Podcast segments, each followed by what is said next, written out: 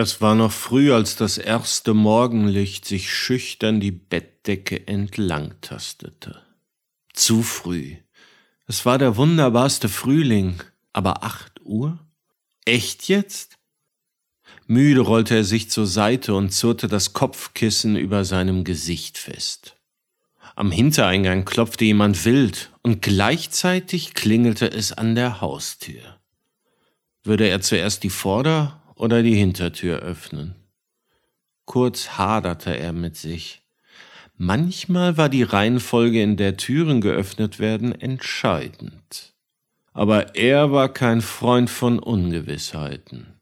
Er war Kleinganove und wählte bei jedem unangemeldeten Besuch grundsätzlich den Sprung aus dem Seitenfenster, um sich in dem bereitstehenden Renault Twingo abzurollen.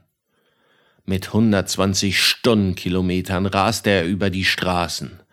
Manchmal auch nur mit 55, denn als gesuchter Krimineller durfte er nicht auffallen. Außerdem musste er gelegentlich an der Shisha ziehen, die auf dem Beifahrersitz vor sich hin kokelte. Auch das kostete Konzentration. Abends rastete er im Wald an einem kleinen Lagerfeuer aber ohne sein Smartphone, das er unterwegs geistesgegenwärtig einer Forelle an den Kopf geworfen hatte, konnte er dabei keine Freude empfinden.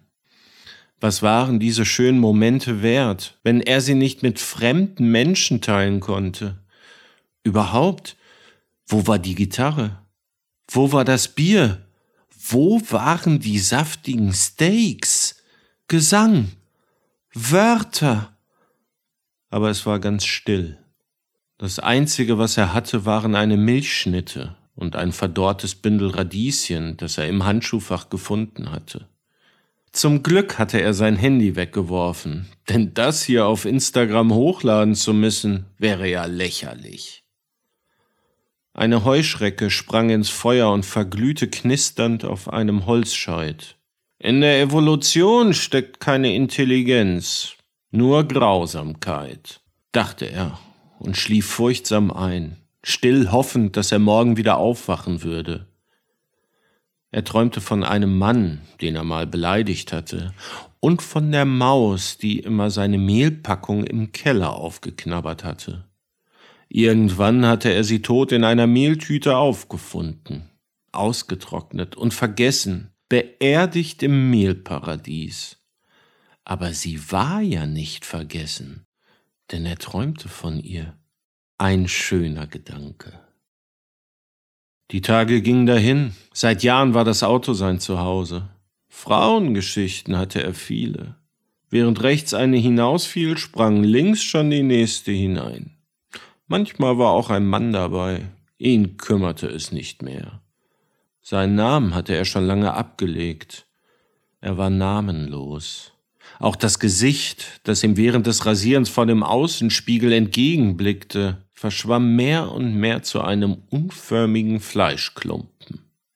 Wie lange wollte er dieses Leben noch führen? Vielleicht sollte er an einem entlegenen Platz einfach den Motor abstellen und Radieschen anpflanzen oder Forellen züchten, bevor er ganz zu entschwinden drohte. Als er sein Radieschenbeet wässerte, bebte plötzlich der Boden, alles wankte. Er konnte sich nur noch mit Mühe auf den Beinen halten. Der Wind hob an, Wolken kippten zur Seite. Das letzte, was er sah, waren ein gigantischer Zeigefinger und ein Daumen, die sich durch Wolkenlöcher herabsenkten, um ihn wie eine lästige Laus wegzuschnipsen. Oh nein ein Weltraumriese. Der brach sich sogleich ein Stück Kontinentalplatte ab und biss krachend hinein. Köstlich. Radieschen waren sein Lieblingswurzelgemüse. Sei doch nicht so pingelig mit deinem Essen, meckerte ihn seine Weltraumriesenfrau an, die neben ihm schwebte. Lass mich, grummelte er zurück. Diese Menschen bleiben man immer zwischen den Zähnen stecken. Verächtlich wandte sie sich ab und entschwand durch den zerfetzten Himmel. Er folgte wortlos, denn sie hatten jetzt keine Zeit zu streiten. Bis nach Proxima Centauri war es noch ein langer Weg. Der Mann ohne Namen berappelte sich und schleppte sich in sein Auto. Was wollte er hier eigentlich noch? Sein Leben eine Lüge und das Radieschenbeet zerstört. Hier hielt ihn nichts mehr. Nur als toter Mann würde er Frieden haben. Er drückte das Gaspedal des alten Renaults bis zum Anschlag hinunter. Aber nein, er wollte doch leben. Leben wollte er, auch wenn es ihm nur die zweitbeste Form von Frieden geben konnte. Panisch zog er den Fuß vom Pedal, saugte hastig an der Shisha. Der Twingo schlingerte kurz, aber fing sich wieder. Überstanden. Er war neugeboren.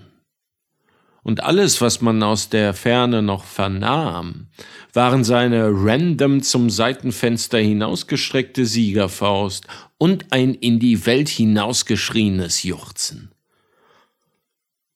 Dass fünf Minuten später zwei Weltraumriesen auf ihn hinabplumpsten und ihn wie ein Pfannkuchen zerquetschten, weil sie ihre gesamte Körperenergie mit Streit verschwendet und ihre Schwebekraft verloren hatten, spielt an dieser Stelle keine Rolle.